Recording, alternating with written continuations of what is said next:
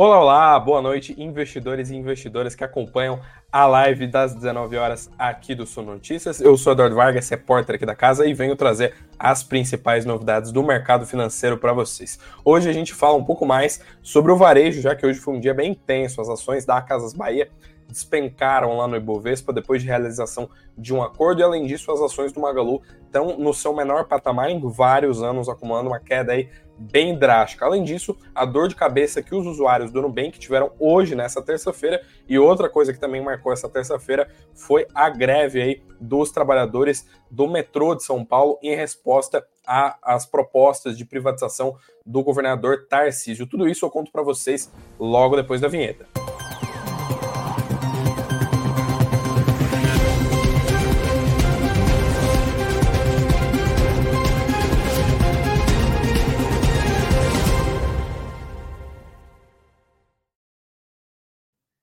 Olá, boa noite. Agora sim, começando aí o nosso noticiário de terça-feira, esse dia especial e, como falei, movimentado pra caramba. Teve notícia pra caramba com varejo. A gente sabe aqui do, do Sul Notícias que esse é um setor que interessa bastante os investidores pessoa física e a gente traz bastante isso na pauta. Além disso, todos os destaques aí do Bovespa e as novidades aí que afetam o mercado financeiro. Aproveitar aqui para deixar uma boa noite para Nancy, para Cristina, para o João, para o Jonathan. Caramba, hoje bastante gente entrou aí logo nos primeiros minutos de live. Aproveito aí para agradecer vocês aí e também boa noite para Rosa, para Edson, para todo mundo. Se vocês puderem, deixem aquele like aí para o YouTube entregar esse conteúdo para mais gente. E além disso, se você for novo por aqui, não esquece de se inscrever no canal para acompanhar os nossos conteúdos aí que a gente publica com tanto carinho sobre as principais novidades do mercado financeiro.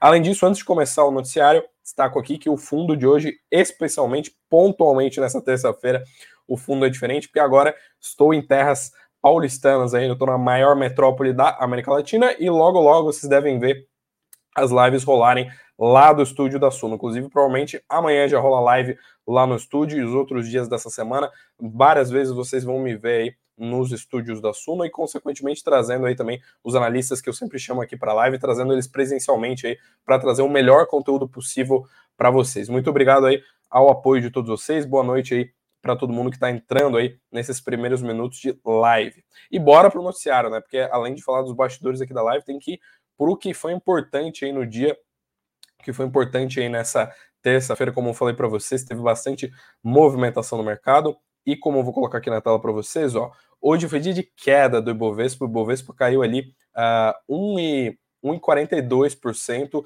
tendo um dia bastante uh, movimentado ali por conta de uh, questões externas, né, influência dos mercados externos. A gente viu, uh, além disso, Vale Petrobras, que a gente sabe que são as ações mais relevantes do índice, ficando ali na ponta negativa. A gente sabe que são ações uh, que têm a maior relevância no peso da carteira do Ibovespa, e elas ficaram então na ponta negativa. O índice então fechou essa terça-feira em queda aí de 1,4% aos 113.419 pontos, né? E a gente viu um, uh, uma influência, como eu falei, muito grande dos mercados externos, especialmente das bolsas americanas, por conta de toda aquela pressão que já tem vindo dos Estados Unidos, especialmente depois da última decisão do Federal Reserve, do Fed, uh, e que colocou bastante pressão aqui no mercado brasileiro. E a gente viu, inclusive, ações do varejo, de vários outros setores caindo para caramba também, como vocês estão vendo rolar aqui embaixo. Inclusive, a gente viu várias varejistas e companhias que são mais dependentes de crédito, né? inclusive a MRV, que está aí é, mais dependente de crédito, né? Para uma incorporadora, numa construtora que depende mais de um ciclo de que, que implica ali num, num custo de capital mais barato e, consequentemente, faz a empresa crescer mais. E bora olhar o mapa de ativos aqui, só para dar uma olhada antes de a gente falar do varejo.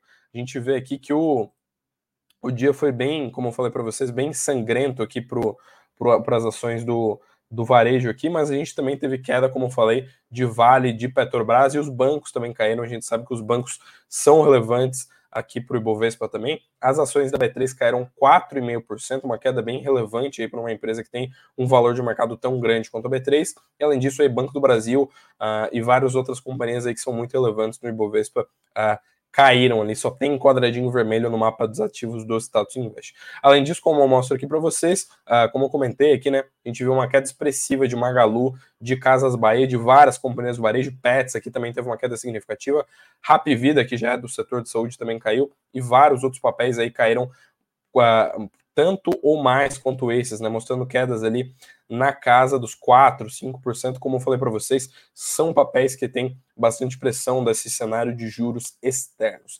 Além disso, uh, teve um, tem um cenário aqui, inclusive, uh, falando sobre varejo, né? Porque eu falei que o grande destaque de hoje era a Casas Bahia, inclusive é o que está na thumbnail aí do vídeo, né? Como vocês devem ter percebido. A Casas Bahia teve um dia muito relevante nessa terça-feira. Quem acompanha o mercado mais assiduamente sabia o quão relevante era essa terça-feira para as ações da Casas Bahia. Isso porque a gente viu ali o, o não um desfecho, mas mais um capítulo ali da decisão da Casas Bahia com os seus credores. Vamos dar uma olhada no que, que rolou lá na Casas Bahia, porque, uh, como vocês devem ter visto, né, apesar de parecer uma notícia boa a priori, né, que eles chegaram a um acordo com seus credores, as ações caíram hoje, né, como vocês estão vendo aqui embaixo, inclusive caíram 8%, uma queda bem drástica, apesar de que a Casa Bahia já vem somando aí uma retração sucessiva nos últimos pregões, a, a gente viu uma queda drástica então no intradia dessa dessa terça-feira. A gente viu que eles chegaram ali uh, com uma notícia positiva, que eles chegaram ali com um acordo com credores para evitar a antecipação dos vencimentos da sua dívida. O que, que, é isso, pessoal? Basicamente, quando você é empresa, você tem um certo patamar de endividamento e essas dívidas vencem um determinado um determinado prazo. E esses credores, a depender do contrato que você firma com eles, né, do acordo que você faz com eles, eles podem pedir a antecipação uh, dessa dívida. Né? Eles podem te cobrar de maneira precipitada esse valor que foi previamente acertado entre você e esse credor. E agora a Casa Bahia conseguiu fazer um acordo para que isso não acontecesse, porque a gente sabe que a companhia está correndo para conseguir colocar mais dinheiro em caixa. Inclusive, anunciou um follow-on que fez o mercado penalizá-la bastante Uh, nos, nas últimas semanas e tá, né, anunciou seu plano de transformação depois de divulgar o último resultado, tem feito uma série de medidas para conseguir dar aquela engordada no caixa e melhorar o operacional daqui para o fim do ano, porque as coisas estão bem difíceis para Casas Bahia, né? E a dívida, como destaca aqui nessa matéria, é um, é um certificado de recebíveis imobiliários, né? Um CRI, exatamente aquele mesmo ativo que você vê naquelas carteiras de FIIs de papel, né? De fundos imobiliários de papel, que estava lastreado aí na oitava emissão de debêntures da Casas Bahia, foi emitida lá no ano passado, eh, na ordem de 420 milhões de reais. E apesar de essa sua notícia, a notícia relativamente positiva, né, como eu comentei para vocês, ela tem um teor positivo, né, eles finalmente chegaram aí a, a um acordo, né, conseguiram apertar as mãos aí sobre esse tema. Apesar disso, o mercado penalizou as ações, elas caíram ali cerca de 8% no intradia e a gente vê mais uma vez as ações da Casas Bahia ficando na ponta negativa do Bovespa, tendo grandes problemas desde que ela anunciou aquela follow-on.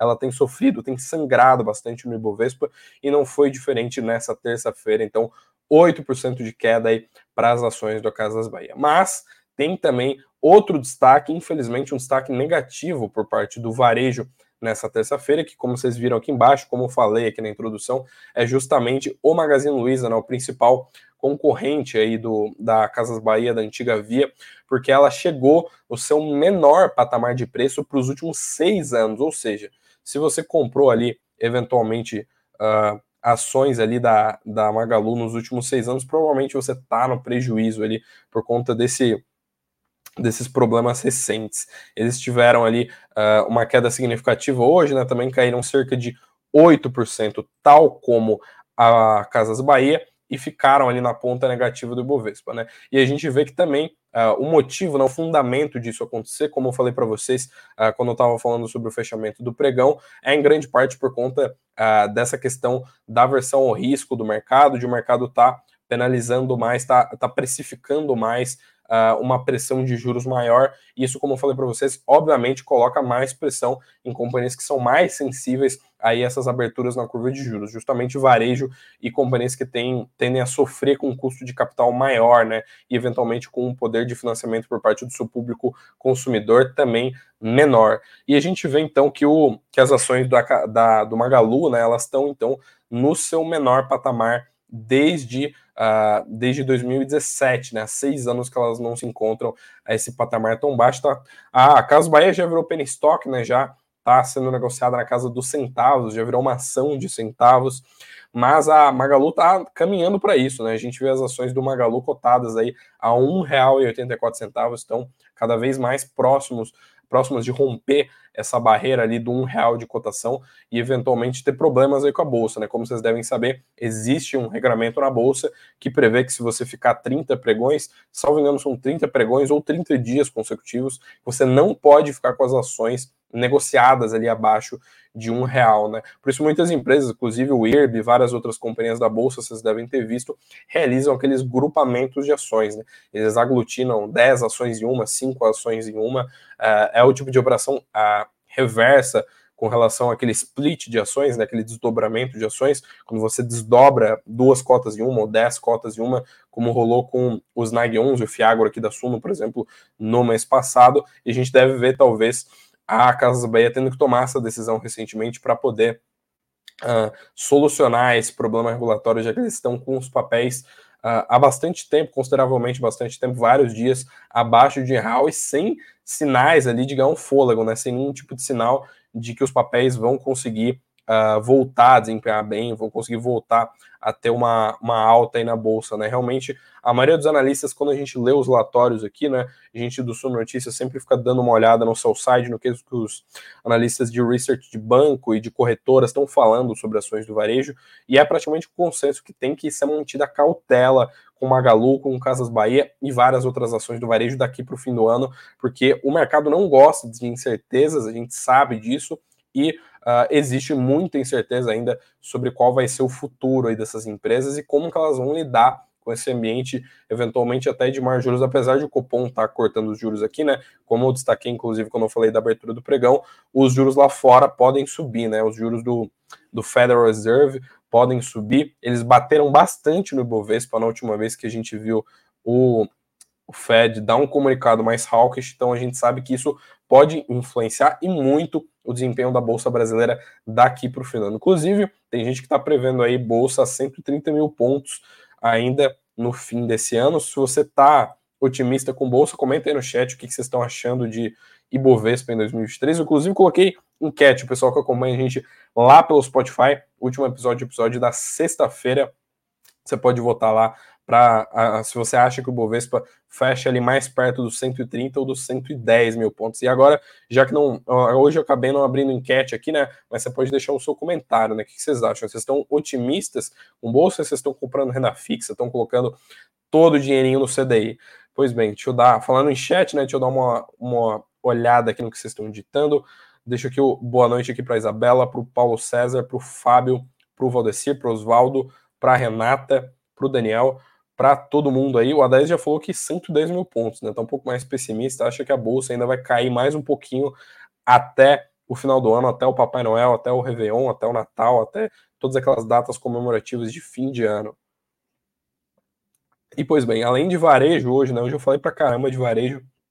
Foi o grande destaque aí, foi o que chamou a atenção, porque ficou bem na ponta negativa, mas a gente tem uma notícia um pouco inusual, né? Que até foge um pouco, não digo foge, né? Mas fica muito. Uh, ficou um pouco fora da, da pauta tradicional de mercado, mas que é muito relevante e que tem a ver com política e também tem, envolve, na verdade, a empresa da Bolsa. Caso você não sabe, se você é de São Paulo, capital, você provavelmente sabe disso, mas rolou hoje, nessa terça-feira, uma greve dos trabalhadores uh, do metrô de São Paulo. Esses trabalhadores tão, realizaram essa greve em oposição as propostas de privatizações, né, agenda de privatizações do governador Tarcísio de Freitas do Republicanos. Isso tem sido feito nessa terça-feira. Está rolando, inclusive, agora nesse fim de tarde, uma deliberação para ver se essa paralisação não pode, inclusive, ser estendida tá, até amanhã. A gente está com uma matéria em atualização lá no Sul Notícias, a gente está acompanhando o tempo todo esse assunto. Então, se você quer saber se vai rolar ou não greve amanhã de novo, se você mora em São Paulo, se você anda de metrô, passa lá no site do Sul Notícias que a gente tem atualização em tempo real para você acompanhar o que está rolando aí com essa greve no metrô de São Paulo. A, a CPTM e as outras as outras concessionárias, né? vou até colocar a matéria aqui na tela para vocês verem. Essa matéria aqui do nosso querido Giovanni, que vocês podem dar uma olhada, que está sendo atualizada paulatinamente o dia inteiro para vocês terem as melhores atualizações em tempo real, ficarem 100% a par do que está rolando. a CPTM e a Sabesp, elas já decidiram, elas entraram em greve, mas elas decidiram que vão encerrar as, as paralisações hoje, né? Então a gente não vai ver uma extensão da greve tanto por parte da CPTM, tanto por parte da Sabesp. O Sindicato de Metroviários de São Paulo, a gente ainda deve ver atualizações nos próximos, nas próximas horas, né? A, a deliberação ali do dessa assembleia ali do sindicato para ver se o metrô de São Paulo vai ficar parado. Como eu falei para vocês, essa é uma uma paralisação que tem rolado por conta de uma resposta aí a essa agenda de privatizações do governo Tarcísio e o uh, justamente aliás as linhas privadas, né, as, uh, algumas linhas aqui do metrô de São Paulo ficaram uh, úteis, não, elas ficaram hábeis, você podia ir lá e, e utilizá-las. Foram poucas linhas e foram justamente as linhas que já foram privatizadas, né? justamente a parte do metrô que já estava com a iniciativa privada que estava funcionando aí nessa terça-feira, dia 3 de outubro. E a gente vê que, inclusive, aqui essa, essa listagem aqui das, de quais linhas, né? São, no total, são seis linhas que são privatizadas e que estão em funcionamento nessa terça-feira, e várias outras aqui estão paralisadas, inclusive aí a CPTM que decidiu aí por encerrar as paralisações ainda no ainda no, nessa terça-feira na CPTM a gente não vai ver extensão, mas talvez a gente ainda veja algumas linhas paralisadas na quarta-feira dia 4. E além disso, tanto o governo do estado e a prefeitura anunciaram que o serviço estadual aí teve ponto facultativo e o rodízio de carros também foi suspenso aí justamente por conta dessa greve do metrô e também teve a questão de circular mais ônibus, toda uma série de adaptações aqui na capital paulista para conseguir lidar com essa greve do metrô, que a gente sabe que impacta bastante o ambiente de mobilidade urbana, uh, como que, né, como que a como que o transporte público tem, uh, tem funcionado aqui em São Paulo, né? a gente sabe que impacta bastante no fim do dia como é que fica o trânsito, como é que as coisas andam aqui na maior metrópole da América Latina. E além disso, uh, além da. Se você, você pode ter tido dor de cabeça aí com o metrô, mas você teve uma dupla dor de cabeça se você é correntista do Nubank, você tentou fazer alguma coisa no comecinho dessa tarde. Mais uma vez a gente viu uh, instabilidade nos servidores do Nubank, a gente viu um pico, uma série de reclamações por parte de usuários entre as duas e três da tarde hein, dessa terça-feira. O serviço meio que se normalizou, ele tende a voltar ao normal em poucas horas, mas a gente viu uh, uma série de uh, uma série de problemas e eram problemas, pessoal, de login. Né? Há pouco tempo, me engano, algumas semanas, a gente teve alguns problemas com o Pix de alguns bancos, né? inclusive vários bancos, né? Itaú, vários outros bancos. Mas, nesse caso aqui, o problema foi com o login, o pessoal não estava conseguindo nem entrar no app. Se vocês abrissem, se vocês abrirem né, o, o Twitter para dar uma olhada no que o pessoal está digitando lá, muita gente falando que não conseguiu pagar alguma coisa, tipo, né? Tava ali parado esperando a pessoa estava parada esperando ela receber alguma uh, receber o dinheiro, a pessoa não conseguia abrir o aplicativo. Então, uma série de pessoas não conseguiu realizar nenhuma transação aí nessa nessa nessa terça-feira por conta dessa instabilidade no Nubank. A gente, inclusive, deu matéria aqui, a gente colocou, inclusive, o posicionamento do próprio Nubank aqui, que eles enviaram nota para a gente aqui do Sul Notícias. A gente vê aqui que eles passaram por estabilidade e a gente vê que tem, tem esse Down Detector, né, que é um nada mais do que um software, um, um site que ele monitora a, a, instabilidade de alguns endereços online com base em reclamações. Rolou mais de 2,3 mil reclamações sobre o aplicativo do Nubank hoje. Né, isso somente naquele pico de horário, isso por conta de, né, de instabilidade, o pessoal não está conseguindo sequer entrar aí no aplicativo do Nubank. E como eu falei para vocês, não é uma instabilidade que teve a ver com Pix ou com alguma coisa específica, mas ela abrangeu o aplicativo inteiro, você não conseguia entrar e, consequentemente, você não conseguia realizar nenhum tipo de funcionalidade, você não conseguia consultar o seu saldo, fazer um Pix, ver quanto é que está o limite do seu cartão de crédito ou qualquer outra coisa, né? Isso, os relatos, né, desse problema foram tanto para os usuários de iOS, né, de iPhone, quanto para os usuários de Android. Foi uma o Nubank aqui informou, né, conforme a nota que eles enviaram para a gente aqui do Sul Notícias, né, informou que boa parte da instabilidade foi resolvida de prontidão, isso ainda no meio da tarde, e o acesso ao aplicativo está voltando aos poucos à normalidade para todos os clientes. Então eles confirmaram que de fato esse problema ocorreu aí na tarde de terça, que a gente viu problemas ali de instabilidade por parte do, uh, do aplicativo do Nubank nessa terça-feira, dia 3 de outubro. Né? A gente viu uh, uma série de problemas. Deixa eu dar uma lida no chat aqui antes de falar uh, como é que está o, o fechamento de mercado, dar uma olhada nos indicadores. Pessoal falando que o Bradesco está complicado aqui. Muito obrigado pelo like aí, Renata. Boa noite aqui para o José Carlos. O Rogério aqui apostando que o Bovespa vai cair até o final. O pessoal tá bem pessimista. Né? Engraçado que a última enquete colou mês passado, tá todo mundo acreditando em Bov a 130 mil pontos. Boa noite aí para o Paulo, para o Glidson. E o, aliás, o Paulo aqui falou que a Oi está abaixo de um real faz tempo. Pois é, Paulo, exatamente. A Oi, ela tá, ela ficou muito tempo descumprindo esse regramento da B3. A B3 meio que passou um pano, salvo engano, ela não aplicou quase nenhuma sanção à Oi por conta de uh, não aplicou nenhuma uh, nenhum tipo de sanções aí à Oi por conta de ela de ela ter descumprido esse regramento que é padrão, né? Ele rola para todas as empresas, né? E ela, a, a, gente não viu nenhum tipo de medida, né? Até onde eu sei, uh, até hoje a gente não viu uh, nenhum tipo de medida direta aí contra a Oi para ela ter ficado tanto tempo, né? Ter estourado, inclusive estourou com folga, né? Ficou bem mais de um mês aí uh, com, as, com os papéis cotados abaixo de abaixo de um real, contrariando ali o regramento da B3, como eu comentei para vocês. Mas, pois bem, como eu falei também no começo da live aqui, hoje foi o dia negativo para o Ibovespa e hoje a gente viu,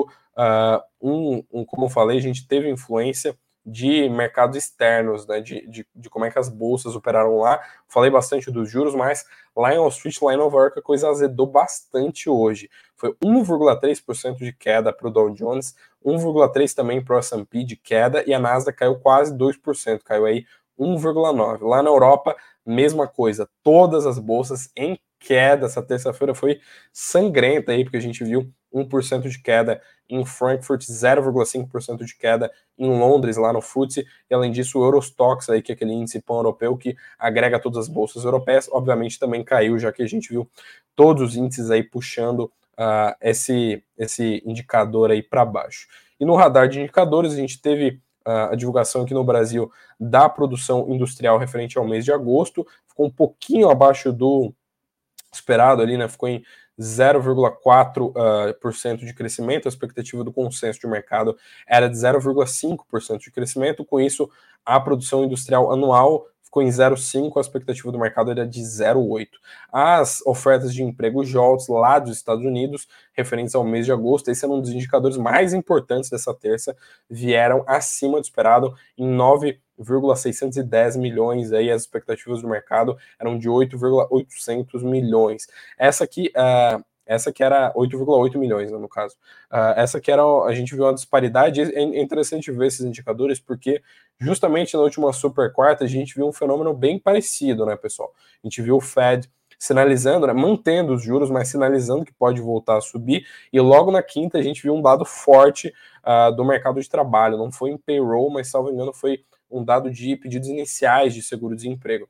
Obviamente, isso, o dado vindo forte, ele sinaliza que a atividade econômica americana ainda está pujante, ainda está conseguindo uh, se manter, mesmo que o patamar de juros esteja alto, isso, obviamente, dá mais folga para que, eventualmente, o Fed volte a subir o seu patamar de juros, ali, a sua taxa básica de juros que está ali ainda nesse, nessa banda entre 5,2% e 5,5%. E para amanhã o que, que temos? Pois bem, se você quiser saber, pega aí a caneta e o papel para anotar, se você acompanha aí com assiduidade todos os indicadores do mercado. Lembrando que amanhã ah, ainda é feriado na China, ainda é dia nacional, todos os mercados, inclusive os mercados de commodities e tudo mais, eles ainda ficam fechados ali durante a quarta-feira. Amanhã a gente começa o dia com algumas divulgações de PMIs lá pela Europa, inclusive os PMIs da zona do euro, logo pelas 5 da manhã. Além disso, a gente tem reunião do OPEP, que pode vir a afetar o petróleo, pode ser que a gente veja ah, algum indicativo de como é que a gente vai ver esses países produtores de petróleo se comportando daqui para frente. A reunião do OPEP rola 7 horas da manhã, então talvez a gente veja volatilidade no petróleo Brent aí nessa quarta-feira por conta disso. O Brasil também divulga aí os seus PMI, só que é mais tarde, são 10 da manhã a gente vê o PMI composto S&P Global e também o PMI do setor de serviços. E mais tarde a gente vê outros indicadores também de PMIs de encomendas à indústria por parte dos Estados Unidos uh, durante a agenda aí da quarta-feira, e às duas e meia da tarde, às 14h30, a gente vê a divulgação do fluxo cambial estrangeiro aqui por parte do Brasil, afetando aí o mercado doméstico.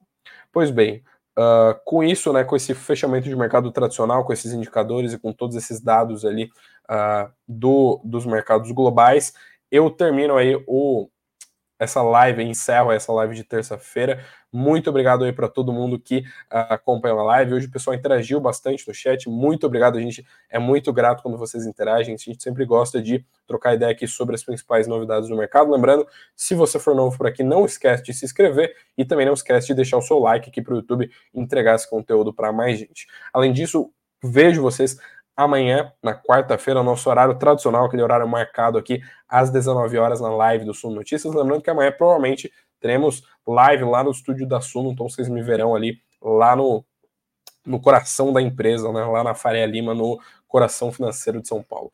Muito obrigado a todos que acompanharam a live até aqui. Uma boa noite, bons negócios e até amanhã às 19 horas. Boa noite e tchau, tchau.